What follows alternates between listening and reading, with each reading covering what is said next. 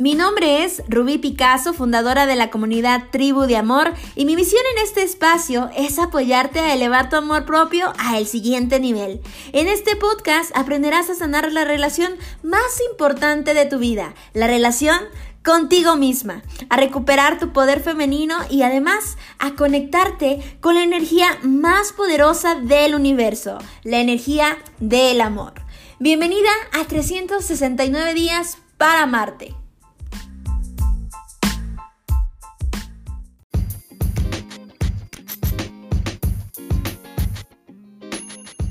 Hola, hola, ¿qué tal? ¿Cómo están, chicas hermosas? Mi nombre es Rubí Picasso, fundadora de la comunidad Tribu de Amor y estoy el día de hoy muy contenta, emocionada de compartir contigo un nuevo tema en este espacio especialmente para ti.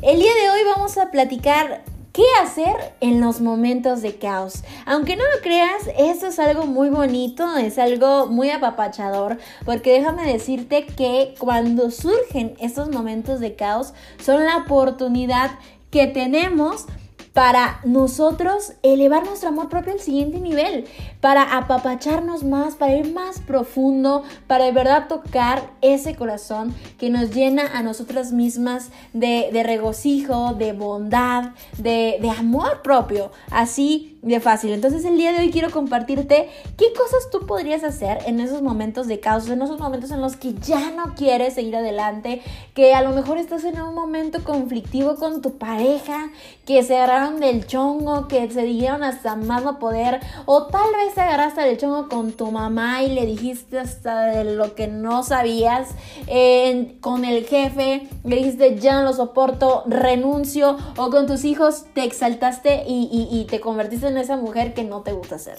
En esos momentos de caos, en esos momentos de crisis en los que requieres de un respiro, ¿qué hay que hacer? Pues mira, yo te quiero compartir varias cosas que a veces yo practico. Obviamente cada situación es diferente y cada mujer somos distintas, pero tal vez alguna de las que te menciono te puede servir. Algunas te de, las, de, las que te menciono la puedes ocupar para que tú en esos momentos puedas trascender rápidamente la situación. Recuerda que no es que evitemos la situación, porque si lo evitáramos, entonces estarías evitando tus emociones, incluso estarías evitando la resolución de esa situación y entonces ahí habría un conflicto. No vamos a omitir esa parte, más bien vamos a experimentarla y vamos a dejar que fluya o que trascienda de otra manera más positiva. Lo primero que te quiero recomendar es que escribas lo que estás experimentando. No sabes cómo tiene de, terapia este aprendizaje de resultado al momento de escribir. Cuando tú estás escribiendo la situación dolorosa de conflicto que tú tienes, tú le estás enviando un mensaje al subconsciente de que eso ya está desapareciendo. Obviamente vas a escribir la situación y al finalizar el escrito, tú vas a finalizarlo con una afirmación positiva. Una afirmación de todo está bien en mi mundo, todo se soluciona de manera fácil y sencilla, eh, me amo y me apruebo, o los perdono a ellos y me perdono a mí misma, por ejemplo, que es una afirmación que tú puedes hacer al finalizar del escrito. Después, ¿qué vas a hacer con esa hoja? Bueno, pues la vas a romper y la vas a tirar en un lugar en donde no la veas o la vas a quemar al momento en que tú haces eso, tú le estás dando un mensaje al universo, al subconsciente, de que eso ya pasó, de que esa situación, de ese momento de conflicto ya no está más en tu vida. ¿Vale? Eso es lo primero que te puedo aconsejar.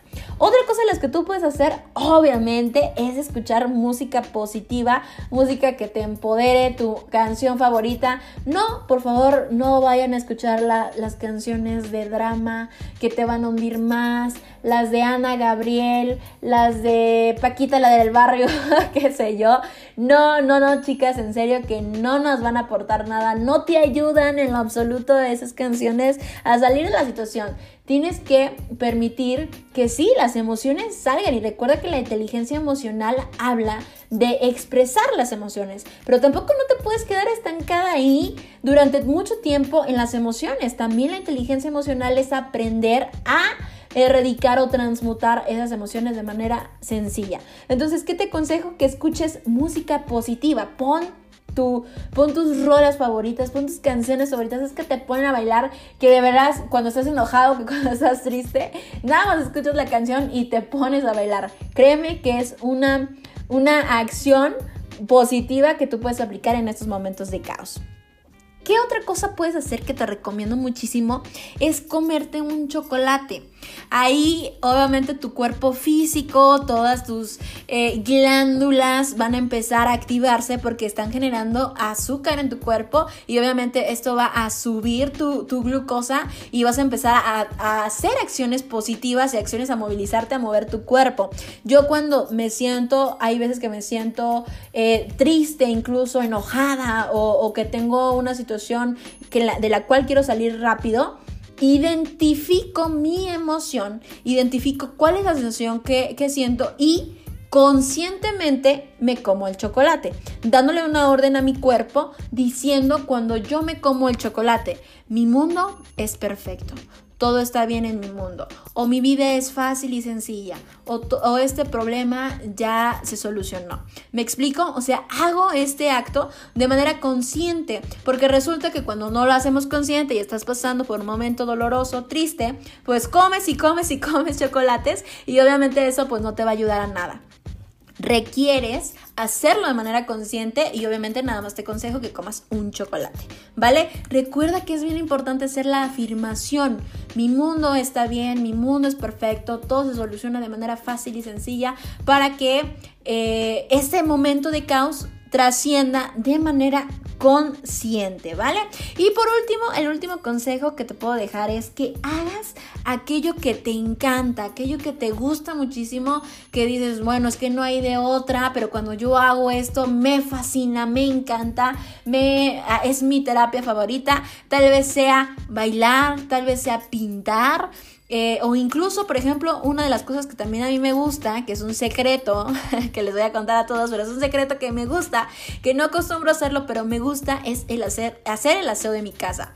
No sé qué sucede, que que bueno, en realidad no es algo que me apasione, ¿verdad? O que me guste muchísimo hacer, o que diga, ay, me voy a poner el mandil y me voy a poner a hacer todas las cosas de mi casa porque me encanta hacerlo.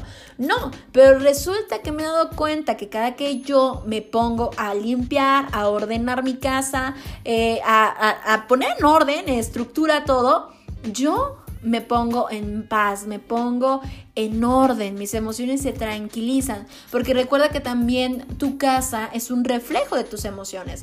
Entonces, cuando yo hago eso, esta actividad me gusta, me es como es terapéutico para mí, me encanta hacerlo.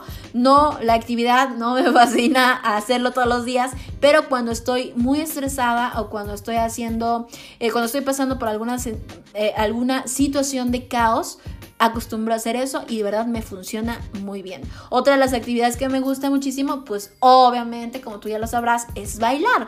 Me fascina, me encanta bailar y creo que es una terapia muy importante para mí en mi vida. Así que compárteme cuál es cuáles son las actividades que tú acostumbras a hacer para subir tu energía, para elevarte y para salir rápidamente de estos momentos de caos. Me va a encantar leerte y que me puedas también retroalimentar de todo esto. ¿Vale? Me despido, chicas hermosas. Mi nombre es Rubí Picasso. No te olvides seguirme en mis redes sociales. Estoy como Rubí Picasso en Facebook y en Instagram. Te envío bendiciones y nos escuchamos en el siguiente audio. Bye bye.